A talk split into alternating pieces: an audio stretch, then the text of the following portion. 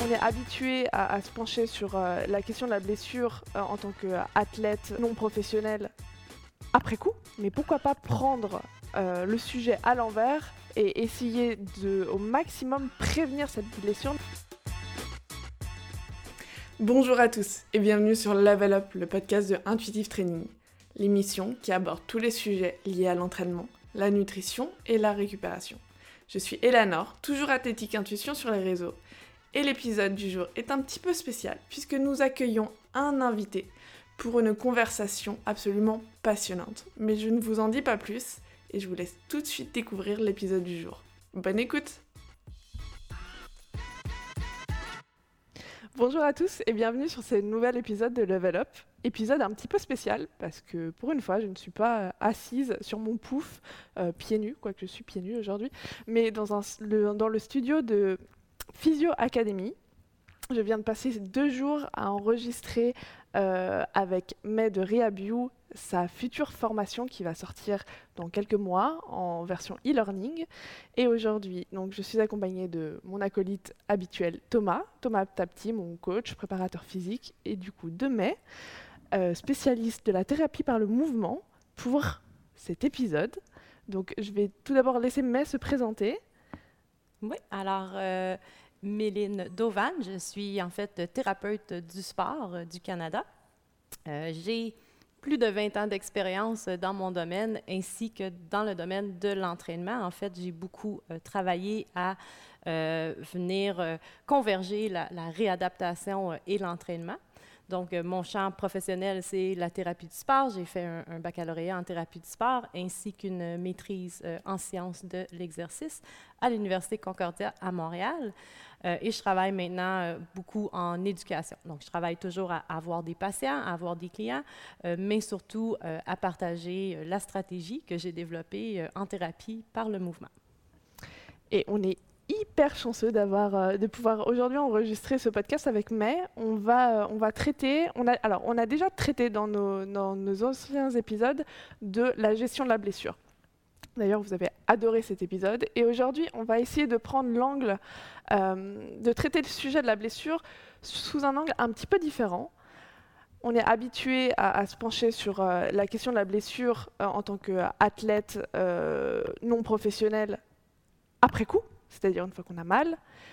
Mais pourquoi pas prendre euh, le sujet à l'envers et essayer de, au maximum, prévenir cette blessure, ne pas attendre qu'elle arrive pour mettre en place des schémas, pour essayer de trouver des solutions, détecter euh, des éventuels déséquilibres, des éventuels terrains euh, à la blessure pour bah, l'éviter au maximum et pas éviter les longues euh, périodes d'arrêt ou toutes, les toutes les réhabilitations qui sont nécessaires. Donc aujourd'hui, c'est vrai que, enfin, j'imagine, Thomas, mais il y a assez peu de personnes qui arrivent qui viennent vous voir aujourd'hui en vous disant bon euh, aujourd'hui tout va bien les gars mais demain peut-être que je vais me blesser. Qu'est-ce que je vais faire? Qu'est-ce que je dois faire? Qu'est-ce que je peux faire pour éviter ça?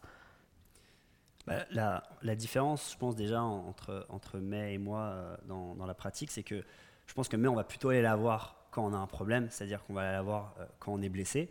Euh, même si je ne sais pas si tu fais des screenings avant blessure, ça t'arrive d'en faire aussi sur des athlètes, des athlètes, des sportifs. Je te laisse aller, puis je, vous, parlerai un peu. Moi, j'arrive souvent je peux arriver des, des deux angles. Des deux angles, ok, d'accord. Moi, en ce qui me concerne, je pense que la question de la prévention, elle est très importante parce que en, général, les personnes que, je reçois euh, ne viennent pas me voir pour des blessures.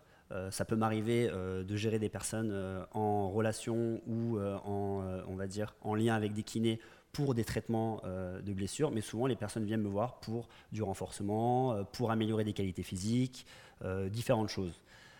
Et mon rôle, c'est une des raisons pour lesquelles aussi ces dernières années, je me suis un petit peu plus penché sur certaines formations, euh, de screening ou des formations pour justement euh, aider à, voir quels peuvent être les déséquilibres musculaires euh, que les gens peuvent avoir ou justement d'essayer de remettre un petit peu au centre dans mes entraînements un travail de prophylaxie pour éviter justement les blessures et essayer de détecter le plus tôt possible les différents déséquilibres musculaires pour pouvoir y faire face, pour deux raisons. Raison numéro un, la santé, hein, bien sûr.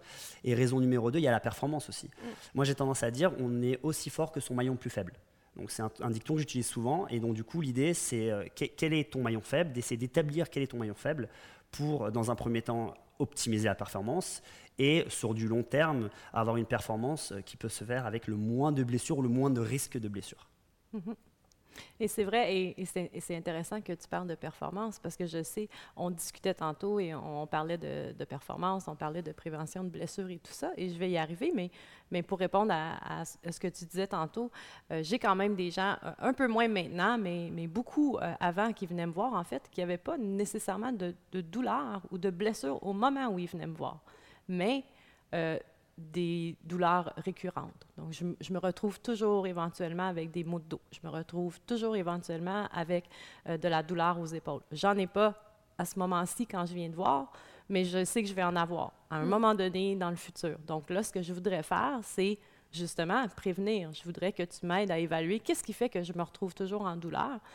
Ils sont où mes déficits de mouvement? Et donc, j'ai eu beaucoup de gens qui sont venus me voir, non pas en, en état de blessure, mais vraiment en disant ben je dois pouvoir faire quelque chose pour éviter, pour prévenir, pour, pour éviter la récidive de blessure.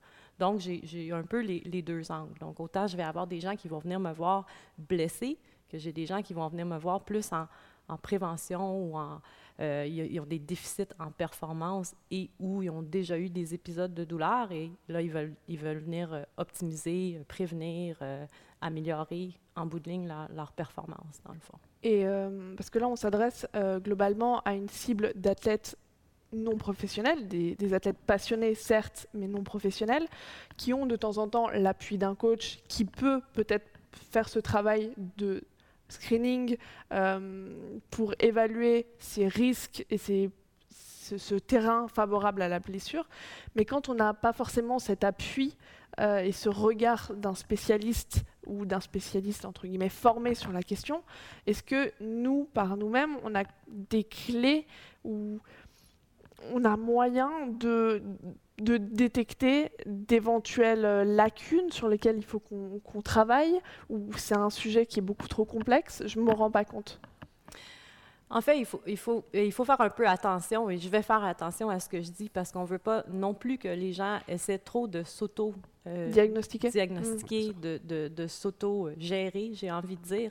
Alors, euh, ça prend quelqu'un, un professionnel, que ce soit euh, plus du côté thérapie, que ce soit plus du côté préparation physique, qui va venir justement faire un screening, identifier les déficits, identifier les facteurs qui, augmentent, qui peuvent augmenter le risque de blessure. Le but étant de diminuer évidemment le, risque de blessures. Donc, on ne veut pas nécessairement que les gens euh, bon, euh, cherchent à, s'auto-évaluer.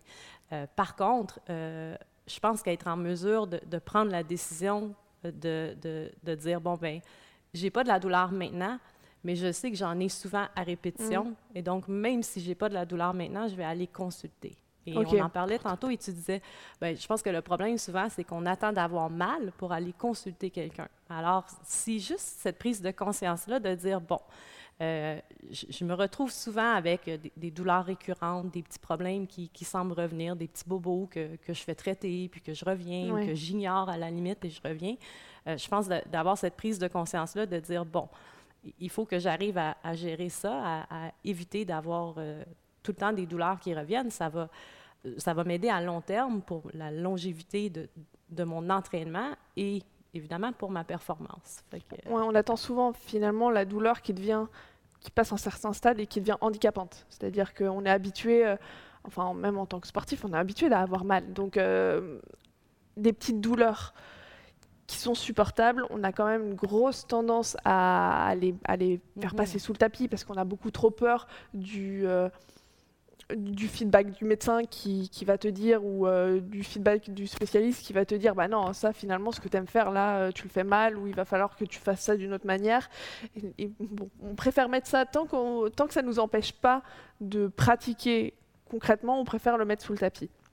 Donc la première étape, ça serait déjà peut-être d'arrêter de mettre cette petite douleur chronique sous le tapis, parce que a priori la douleur c'est un signal qui n'est pas anodin. Donc même si, euh, même si si ténue soit-elle, il faut la, la traiter le plus rapidement possible.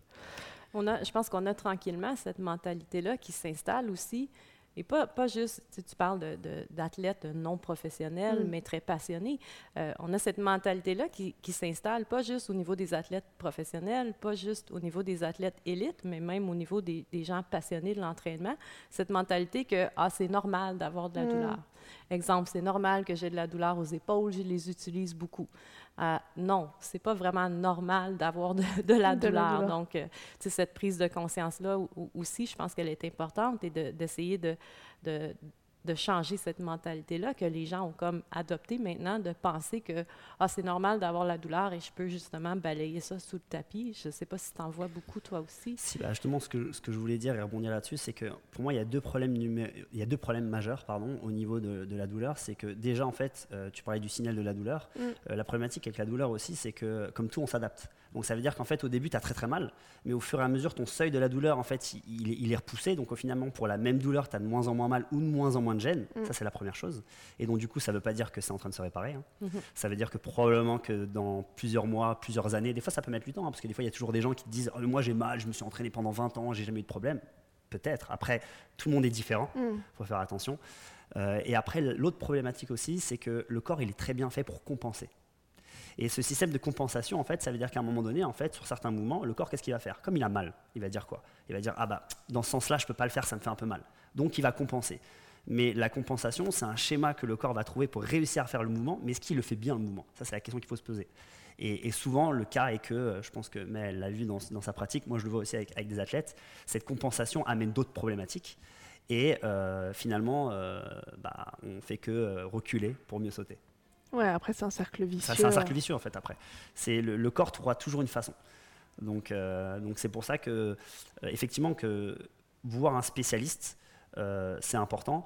Euh, et euh, je, voulais rebondir sur ce que disait mais aussi c'est pas normal d'avoir mal. C'est-à-dire qu'en fait on normalise dans le sport parce que souvent on dit oui mais t'as fait une séance c'est normal Ouais, t'as un peu mal. Mais c'est quoi? C'est des courbatures que j'ai? Ou non? C'est quelque chose de chronique qui me lance? Alors, il y a différents types de douleurs, mais en général, tu sais quand même faire la différence que si tu prends une haltère et que tu fais un développé et qu'à chaque fois ça te fait mal à l'épaule, euh, je peux t'assurer que c'est pas musculaire. Il doit y avoir d'autres choses euh, à l'intérieur qui doivent poser des problèmes, tu vois. Donc, euh, donc ça, faut, faut vraiment y prêter attention. Surtout que de la répétition et du volume sur de la mauvaise fonctionnalité ou du mouvement, Mhm. bah, c'est pire. C'est-à-dire que c'est pire. Et c'est possible que tu aies un peu moins mal parce que tes muscles se renforcent, Mm. mais ça ne veut pas dire que l'intégrité à l'intérieur euh, de ta capsule articulaire ou même de, de différentes choses euh, va mieux. Mm. Ok, très clair. Je sais pas si. Je pense que l'autre chose qu'il faut faire, si, si on, on- si on est sur la, la- la pensée de euh, mieux équiper les gens à prendre des décisions face à la, prévention ou à identifier des facteurs pour eux qui peuvent, euh, qui peuvent identifier et gérer par rapport à la prévention, c'est conscientiser les gens qu'il ne faut pas sauter des étapes. Et, donc, il y a des éléments euh, fondamentaux qui sont importants parce que souvent, je pense que les gens arrivent euh, dans l'entraînement et, veulent sauter des étapes. Donc, ils veulent tout de suite, ils sont passionnés, ils veulent tout de suite euh, aller rapidement. Et il y a énormément de, de- bases, de, fondamentales qu'ils n'ont pas acquis. Et là, ils sont en train d'essayer de... Et ils réussissent parfois à bâtir de la performance Ils- sur ces, ça. bases-là. En fait, c'est pas que c'est pas impossible, parce que les gens disent mais j'ai réussi. Mais Oui. c'est pas ça que je te dis, c'est que les fondations, elle parle de ce thème de fondation, moi j'aime bien, ça prend du temps en fait. Oui, complètement. Et- Je, je- je ri- je souriais quand, en- pendant que ma, ma par- parlait, parce que c'est euh, typiquement ce, le, le- le corps de ce que Thomas prône et euh, sur euh, sa vision de l'entraînement, comment il, il construit euh, euh, tous ses entraînements pour ses athlètes. Et, euh, et même quand moi je suis arrivée chez lui il y a deux ans et euh, qui m'a pris en coaching, bah, il m'a dit Cocotte, tu vas passer par tant de mois et ça va être des fondations. Combien on a fait? Six mois? Je sais pas, au début tu m'as dit 3 et tu as Ouais, fait on bon, est on va rajouter On va rajouter. ouais. Il aime pour bien ça les que je. Thomas. C'est pour ça que moi et Thomas, on, je pense connecte. qu'on- on, on Ouais, connecte ouais, bien ouais. sur ça. Mais et aussi le, le problème, c'est que je pense que euh, là, on, parle, euh, on parlait de, de gens un peu lambda. Et pour moi, c'est encore plus important pour les gens lambda que les sportifs pour deux raisons. En fait, les sportifs de haut niveau, ils ont la chance de, euh, de temps en temps, ils prennent le choix de sauter des étapes parce qu'ils ont des échéances à court terme qui Mm. font que bon, j'ai un peu mal là, mais vas-y, c'est pas grave, j'y vais. Euh, Bon, après, c'est leur métier, donc du coup, le risque, bah, le seuil risque-récompense, il n'est pas le même. Et en plus, ils sont encadrés, ils sont entourés, c'est-à-dire qu'ils ont un staff autour qui est encadré, qui est entouré, ça, faut en avoir conscience. Maintenant, aujourd'hui, ce, que, ce qui, est, qui est la problématique numéro un, c'est les pseudo-amateurs. Hein, C'est-à-dire qu'en fait, les gens, en fait, qui, ou les pseudo-sportifs qui euh, euh, n'ont pas tout ce staff et tout cet encadrement, mais qui s'entraînent, je le vois, hein, des fois Très plus dur. que certains sportifs de haut niveau, et euh, qui ne prennent pas conscience que justement, bah, eux, ils n'ont pas d'échéance. Donc, prends le temps. Ou prends alors, temps, euh, s'ils se mettent des échéances, mais c'est. Enfin, encore une fois, Mais il n'y a on pas de n'est pas. calendrier. Ouais, on n'est pas dans du. On est... Ou c'est du calendrier, mais qui reste, entre guillemets, du loisir. C'est-à-dire qu'aujourd'hui, on est face à, quand même, mais c'est très bien, à une montée de, de, de sport loisir-performance, Ouais. Mhm. mais du coup, non encadré. Enfin, non, non encadré comme les sportifs de haut niveau peuvent l'être. Ou, ou encadré, mais peut-être pas de façon, de façon Optimale. Dans un contexte de, de cours de groupe, dans un contexte de, de trucs comme ça. Et donc, toi, dans tes fondations, quand tu parles des, des- des fondations que tu, tu mets en place et du coup, qui jouent peut-être un petit peu le rôle de, euh, de prévention finalement de la blessure quand tu, quand, tu reçois un athlète, qu'est-ce- quel est l'accent fondamental pour toi? Alors pour moi, l'accent fondamental, comme l'a dit euh, May, il y, a- il y a toujours une part d'individualisation. C'est-à-dire qu'il y a toujours une part, de, surtout euh, sur certains mouvements, euh, d'où l'importance d'un screening, Oui. d'individualiser des problèmes.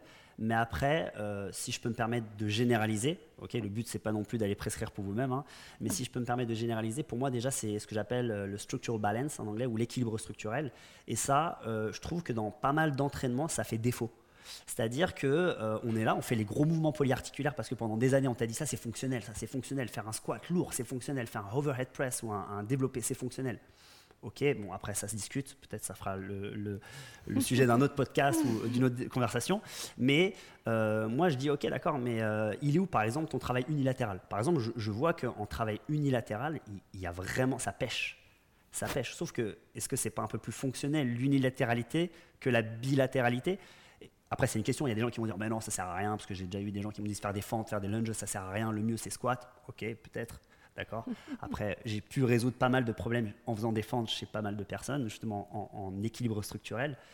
Et euh, après, Quand tu parles d'équilibre structurel, c'est bah, par exemple un- typiquement un, un côté plus, plus fort qu'un autre? Bah, alors, par exemple, de la force de poussée plus forte que de la force de tirage, par exemple, à savoir qu'il y a des ratios, mais le, le but, il y a des ratios, mais il y a aussi des personnes qui peuvent vivre très bien en bonne santé sans respecter ces ratios. Mm. Euh, ça, faut le savoir, il n'y a pas de c'est vrai pour tout le monde, ça dépend.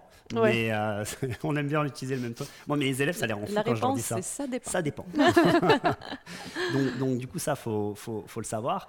Mais euh, dans- dans les grandes lignes, c'est déjà, euh, moi, si je peux me permettre, le, passif que j'ai, que ce soit en, gymnastique ou même euh, en faisant un petit peu de bodybuilding, m'a beaucoup aidé à comprendre certaines choses sur la fonctionnalité du corps et euh, l'importance euh, de l'équilibre musculaire, en fait. Donc, moi, s'il y a plus ou moins 10-15% de déséquilibre entre la gauche et la droite, ça ne me dérange pas, c'est pas un problème. Mais quand je commence à voir que, par exemple, sur une fente, la personne est capable de faire 3 reps à 60 kg d'un côté, mais l'autre côté, elle en fait 10 à 60 aussi, je me dis, waouh. Mhm. Forcément, forcément sur son squat, ça a un impact. C'est Ouais. obligatoire. je veux Ouais, dire, pas besoin d'avoir fait euh, maths sup, maths spé ou des études. euh, il va forcément y avoir un impact, tu vois. Donc, et très vite, tu t'en rends compte. Donc déjà, c'est peut-être, ouais, c'est d'essayer de- de- de- de- d'avoir des équilibres euh, dans tes entraînements. Et après, il y, a- il y a aussi une autre problématique, c'est on parle souvent d'amplitude de mouvement, mais il faut savoir que euh, ton amplitude de mouvement, euh, l'objectif, alors ça va dépendre aussi des sports et euh, de tes spécialités, mais l'objectif, idéalement, on va dire, c'est d'avoir une, une force dans une bonne amplitude de mouvement. Si tu as une très grosse force dans une amplitude de mouvement, mais le reste, il y a un manque de force, probablement que sur certains mouvements, ça va créer des déficits et des déséquilibres. Mm. Donc ça, il faut en avoir conscience aussi. Donc euh, le- ce qu'on appelle le range of motion, tu vois. Donc voilà, après, euh, après il y a- y d'autres choses. Le travail euh, sur trois plans. Donc c'est un truc qu'on oublie euh, énormément, mais euh, à un moment donné, euh, en musculation classique, c'est du, bilat, c'est du biplan, biplanaire. C'est, euh, C'est-à-dire bah, c'est-à-dire que si tu veux, en- dans, dans le monde, là on bouge, on est en trois dimensions. Ouais. D'accord Il y a des plans, plan sagittal, plan transversal, plan frontal. Ok. Donc voilà, tu as différents plans, axes.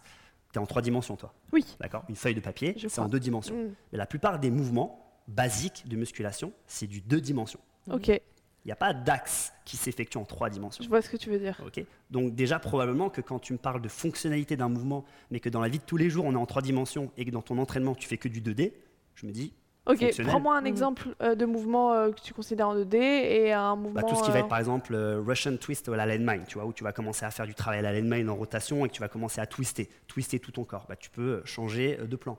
Euh, par exemple, le windmill, tu vois, le kettlebell windmill, Mhm. tu as plusieurs plans dans lesquels tu vas interagir. Ok. C'est 3D. Ça, c'est 3D. 3D, ça c'est Et du- 3D. voilà. 3D, Et excuse-moi, en- c'est 3D. Et du Ouais. coup, en deux dimensions, à contrario, juste Squat, pour- deadlift, push press, Très bien. deux dimensions. Un seul plan. Et même haltérophilie, même haltérophilie qui paraît complexe, ça reste un mouvement en deux dimensions principalement. Mhm. Alors il y a un tout petit peu des fois de switch euh, à certaines étapes sur du 3D, mais ça reste quand même majoritairement du deux dimensions. Ok. Natation, par exemple, trois dimensions. Tu as des éléments en trois dimensions en natation quand tu bouges. Gymnastique, gymnastique, trois dimensions. Mhm. Tu vas faire un salto, un twist en même temps. Donc intégrer, pour toi, ça c'est un- une des clés, intégrer Mm. beaucoup plus de mouvements en trois dimensions, ne pas se contenter que sur... euh, exactement, et de mouvements chargés en trois dimensions aussi. Parce que Mhm. souvent, on va faire des mouvements non chargés. Alors, mettez pas de charge lourde en trois dimensions tout de suite, hein, attention. hein. Mais euh, y aller progressivement, toujours. Mais euh, un autre truc, on parle de fonctionnalité, des carry, des déplacements avec charge. Dans la vie de tous les jours, tu prends une charge et tu te déplaces avec plus souvent que tu ne prends une charge et tu es statique avec. Complètement. Tu Et- prends tes courses, tu te déplaces avec. Les carry, c'est... euh, Déplacement avec charge. Déplacement avec En charge. français, Marche déplace- avec Euh, charge. marche avec typiquement, ouais. tu as tes deux kettlebells au-dessus de la ta- euh, soit au-dessus de la tête, soit euh, enfin de chaque côté comme des valises, et tu te déplaces avec euh, en essayant de rester le plus gainé possible, c'est-à-dire sans Ou pas forcément des fois. C'est-à-dire que Ah, tu dis.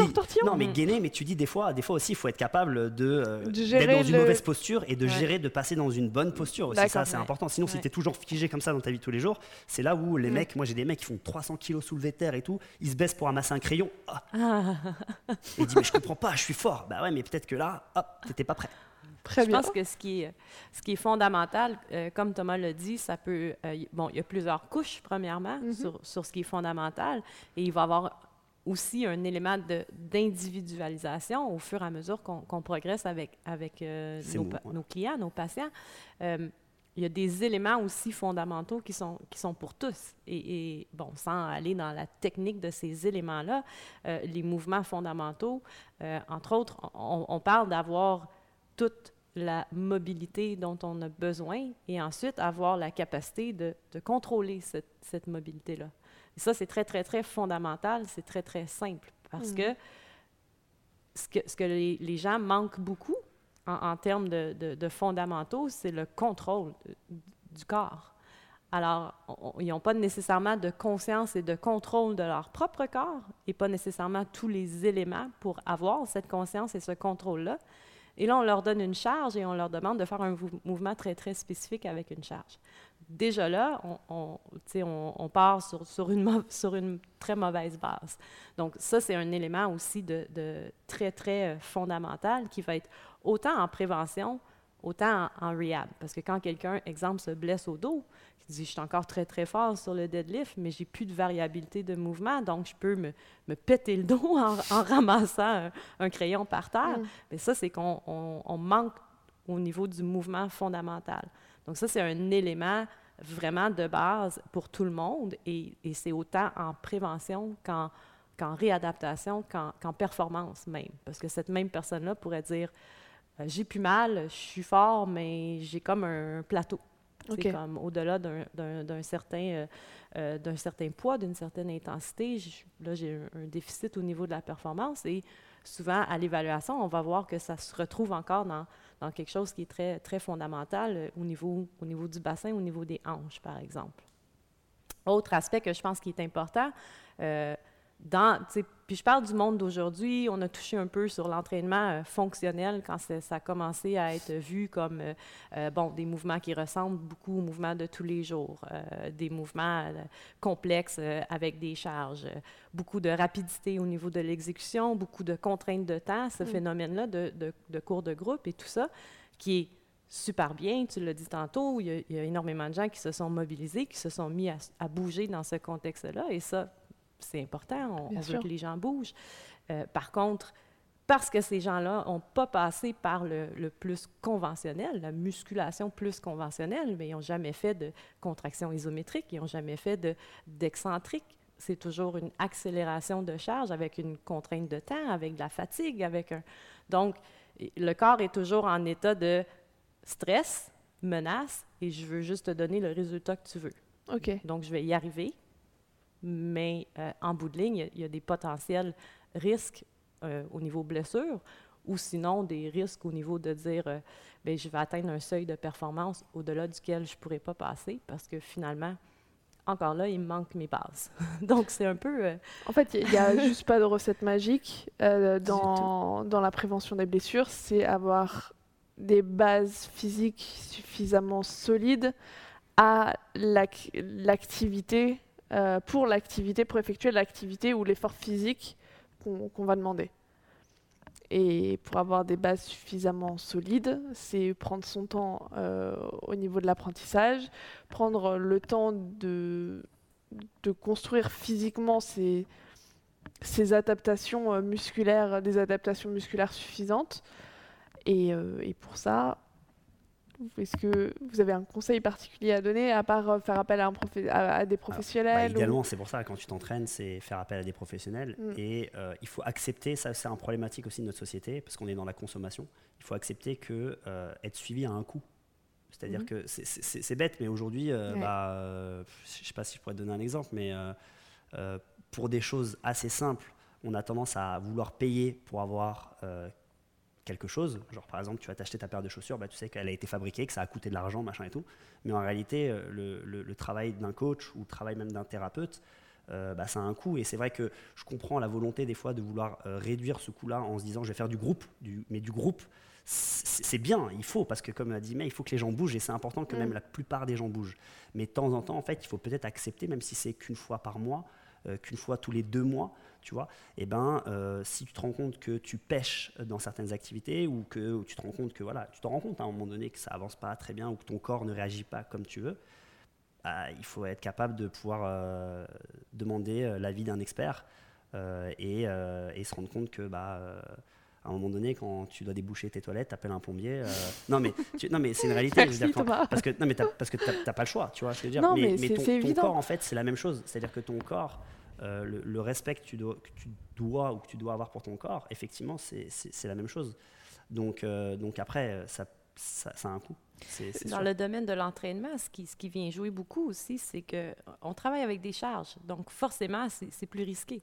Bien sûr. Euh, mais la réalité, c'est que si je me lance dans un, une activité qui, qui implique l'entraînement ou qui est l'entraînement. Donc, soit que je veux m'entraîner, soit que je fais des cours de groupe et donc il y a des mouvements euh, d'entraînement ou je veux me lancer dans le CrossFit qui a, qui a des mouvements d'entraînement. Euh, à la base, il faut que je, que je sache m'entraîner. Si je veux jouer au, bon, je veux un sport qui est peut-être pas aussi populaire ici, mais si je veux jouer au, hockey sur glace, ben, il va forcément falloir que j'apprenne à patiner. Mais je suis complètement d'accord. Parce que c'est partie intégrale du sport. c'est vrai que ça me rend un peu folle, c'est-à-dire que il y a plein de sports, euh, la natation, euh, tu as appris à nager, quoi. Enfin, on, te met dans un bassin, tu, tu te dis pas, je vais prendre mon abonnement à la piscine, je vais me foutre dans l'eau et je vais savoir nager. Non, tu, tu, tu t'es, t'apprends à nager. Euh, bah, en fait, dans, dans les sports là qu'on traite beaucoup, donc dans le milieu du fitness, bah, tu, prends ton abonnement à la salle et tu te dis que tu vas savoir t'entraîner. Bah non, en fait. Mmh. Toi, tu as décidé que ton sport, c'était l'entraînement. Donc, tu dois apprendre à t'entraîner. Exactement. et du coup, à partir du moment où tu as ta carte de membre, c'est bon, je peux y aller et je peux faire des trucs. Bah, en fait, non, c'est un petit peu différent. Et puis, euh, il y a aussi des, des, des, des cibles différentes. C'est-à-dire que là, on, on s'adresse beaucoup à des personnes qui s'entraînent, qui s'entraînent qui, ont des objectifs qui, sont encore une fois non professionnels, mais qui ont des objectifs finalement quand même un petit peu de performance ou des objectifs un petit peu spécifiques. L'idée, c'est pas juste de, bouger, euh, juste de bouger un petit peu euh, pour, euh, pour sa meilleure santé. Souvent, c'est bah il y a un petit objectif derrière de, de perf. Et c'est là, c'est cette cible-là pour laquelle faire appel à un coach est d'autant plus important et euh, où le, la question de bah oui décider de mettre un petit billet un petit investissement financier pour euh, sa pérennité physique bah ça a vraiment du sens quoi. Absolument. Absolument. Je voulais rebondir aussi sur ce qu'a sur ce qu'avait dit May et ce que tu avais dit aussi tout à l'heure c'est que euh, à un, un moment donné, en fait, quand, quand, tu, quand tu commences euh, à t'entraîner ou quand tu commences à bouger sur certains types de classes où le stress est très faible, bah, le risque de blessure, il est très faible aussi. C'est-à-dire que si tu commences à faire de la Zumba ou, ou ce genre de choses, Mmh, c'est une réalité, ok. Même si tu es 50 personnes qui sont en train de faire la Zumba devant une personne, bon, euh, ce qui est très bien d'ailleurs, parce que ça fait bouger des gens, Bien il faut sûr. faire bouger des gens. Moi, Non, je suis pour tous les. C'est juste des cibles différentes. Bah, ton risque de blessure, il est quand même moindre. Parce que tu es là à te déplacer avec ta charge corporelle et sur des mouvements qui sont très peu traumatisants. Maintenant, euh, quand tu fais la même chose, avec, euh, comme dit May, euh, un manque de contrôle moteur, tu ajoutes de la vitesse sur un manque de contrôle moteur, et en plus on te demande de faire ça avec de la charge, rapidement, Mm. bah forcément que là, ton risque de blessure, tu vois, il, il augmente forcément, tu vois. Et, et ça, faut, faut en avoir conscience. Après, je sais que la, la problématique aussi avec, euh, avec la performance ou la performance à, à des niveaux moindres, mais qui reste quand même parce qu'on veut Oui, performer, qui, c'est aujourd'hui, performance, la c'est performance c'est de la relative. performance quand même, relative, Oui. relativement. C'est le problème de l'ego aussi, tu vois. Et ça, sûr. ça c'est quelque chose qu'il faut cap- être capable de, de- de gérer aussi. Et, euh, et, euh, et d'ailleurs, bon, après sans faire d'amalgame, mais c'est vrai que souvent quand même, euh, j'ai j'ai tendance à avoir un, un- un progrès plus, euh, on va dire, lent et surtout, euh, entre guillemets, intelligent chez un public féminin que chez un public masculin. Et ça, je le vois quand même souvent. Et, et- et alors, c'est pas tout le temps. Je suis pas en Bien train de te dire que les femmes n'ont pas d'ego. C'est pas ça que je te dis. Mais euh, je pense qu'elles sont capables euh, de euh, voir à peu près où elles en sont et elles vont y aller progressivement. Et en y allant progressivement, bah forcément, elles vont diminuer le risque de blessure. On accepte plus Parce que le processus Le- de le processus. processus. C'est le Mhm. processus en fait. Mhm. En fait, il faut accepter le processus et pas simplement voir qu'est-ce qu'il y a derrière, ok? Parce que le chemin est beaucoup plus important finalement que la destination. Donc ça, c'est quelque chose qu'il faut, euh, qu'il faut comprendre. Et c'est pas facile, c'est sûr, mais il faut l'intégrer. Et quand tu l'intègres, bah, tu es un peu plus euh, alerte sur euh, tes sensations internes de ah comment je me sens? Ah non, il y a un truc ça va pas. C'est pas que de ah j'ai mis 35 kilos et euh, la semaine prochaine je vais mettre 40 kilos. Mhm. Tu vois? Mhm. Euh, et ça, c'est notre rôle aussi en tant que- qu'enseignant, coach ou même les, les thérapeutes qui le font, c'est de, de faire en sorte d'avoir une forme d'introspection pour savoir, lors de tes entraînements, si notamment tu n'as pas la possibilité d'avoir quelqu'un euh, qui te coach ou Mm. les moyens de te faire coacher individuellement, une forme d'introspection en termes de comment ces mouvements ils sentent, comment, comment j'ai la sensation sur ce truc, est-ce que euh, je suis là en train d'essayer de, de faire le mouvement et de compenser, ou est-ce que correctement, euh, face à une glace, je te dis par exemple, ça peut être un, euh, je suis bien placé ou pas? Et moi, j'ai plein de gens qui viennent me voir sur des mouvements de base où je les corrige, alors que ça fait 3, 4, 5, 6 ans qu'ils font ce mouvement-là, tu vois. Et ils me disent, putain, je le faisais mal en fait. Ah ouais, tu, tu le faisais très très mal. Donc euh, ça, ça va que, voilà. Mais euh, ça, euh, bien sûr, il y a, il y a- il y a un vrai travail à faire là-dessus. Ok. Bah, je pense qu'on a. Est-ce que vous avez d'autres choses à, à ajouter sur euh, ce processus de, de préhab euh, versus réhab pour éviter euh, pour éviter la blessure? Se Non, concentrer bon, sur les fondations, Les fondations, franchement, faire fondations appel à des professionnels bah, quand, on, quand on a des objectifs, euh, des objectifs concrets et qu'on rentre un temps. petit peu dans, dans la perf, accepter Ouais. le process Ouais. et prendre son temps. Baby step. Prendre conscience, step. prendre, Prendre prendre, conscience, euh, ouais. tu sais, Prendre prendre la ouais. décision, en particulier si on a, on a déjà eu euh, de la douleur, Mm. des récidives de douleur, dire, bon, ben, au lieu d'attendre d'être en douleur et d'aller euh, mettre un, un- un band-aid sur le bobo, Voilà. Euh, je vais aller en plus en, en On met, on met pas sous le tapis. prévention. Voilà, en- exactement. Bon, Ouais. bah, Et malgré le fait qu'on est dans une ère de no pain, no gain, le no pain, no gain. Moi, je dis no brain, no ouais. gain. Ok, J'utilise souvent ça. Ok, donc pas de cerveau, pas de résultat. Mais bon, c'est qu'il faut euh, avoir conscience vraiment que c'est pas normal d'avoir mal. C'est-à-dire qu'à un moment donné, c'est pas normal. Je parle pas de courbature, hein, parce que moi j'ai des clients qui me disent ah j'ai mal et tout. Euh, bon, ça, c'est des. Ouais. Mais bon, mais chronique, chroniquement Ouais. avoir Ouais. mal, c'est pas normal. Bon, désolé, pas de recette magique, les Pas gars. de recette magique. Il va falloir passer Il par faut aller les ailleurs pour acheter des recettes magiques. C'est pas chez nous. Merci beaucoup, Tom. Merci beaucoup. Merci. C'était une super, euh, une super opportunité. J'ai été contente ouais. d'être ta géranium pendant, pendant deux jours ma de super tournage. modèle qu'elle Voilà. veut dire. Ah, merci, faire merci. mais franchement, je voulais vraiment faire ce podcast. Je suis vraiment très content. Merci. Et merci à Physio Academy de nous permettre de faire ça. Moi, c'est la première fois que je me suis fait maquiller. Expérience incroyable. J'ai adoré. T'es beau gosse, t'es beau gosse. C'est vrai Ouais. C'est les lumières. Ouais. Et, euh, et non, dans un studio euh, magnifique, euh, vraiment, vraiment Ouais. c'est une belle expérience. Merci beaucoup. Et euh, très très hâte de, de voir cette formation euh, qui va sortir Ouais. et, euh, et toutes les autres formations de Physio Academy. Merci beaucoup, à bientôt. Au revoir. Merci pour votre écoute. Si cet épisode vous a plu, n'hésitez pas à le partager et à vous abonner. Retrouvez-nous également sur Instagram, at intuitivetraining.fr. Vous pouvez nous y poser toutes vos questions, nous les traiterons sur les prochains épisodes du podcast. Pour les infos sur nos offres de coaching et nos programmes, rendez-vous sur notre site internet intuitivetraining.fr. À très vite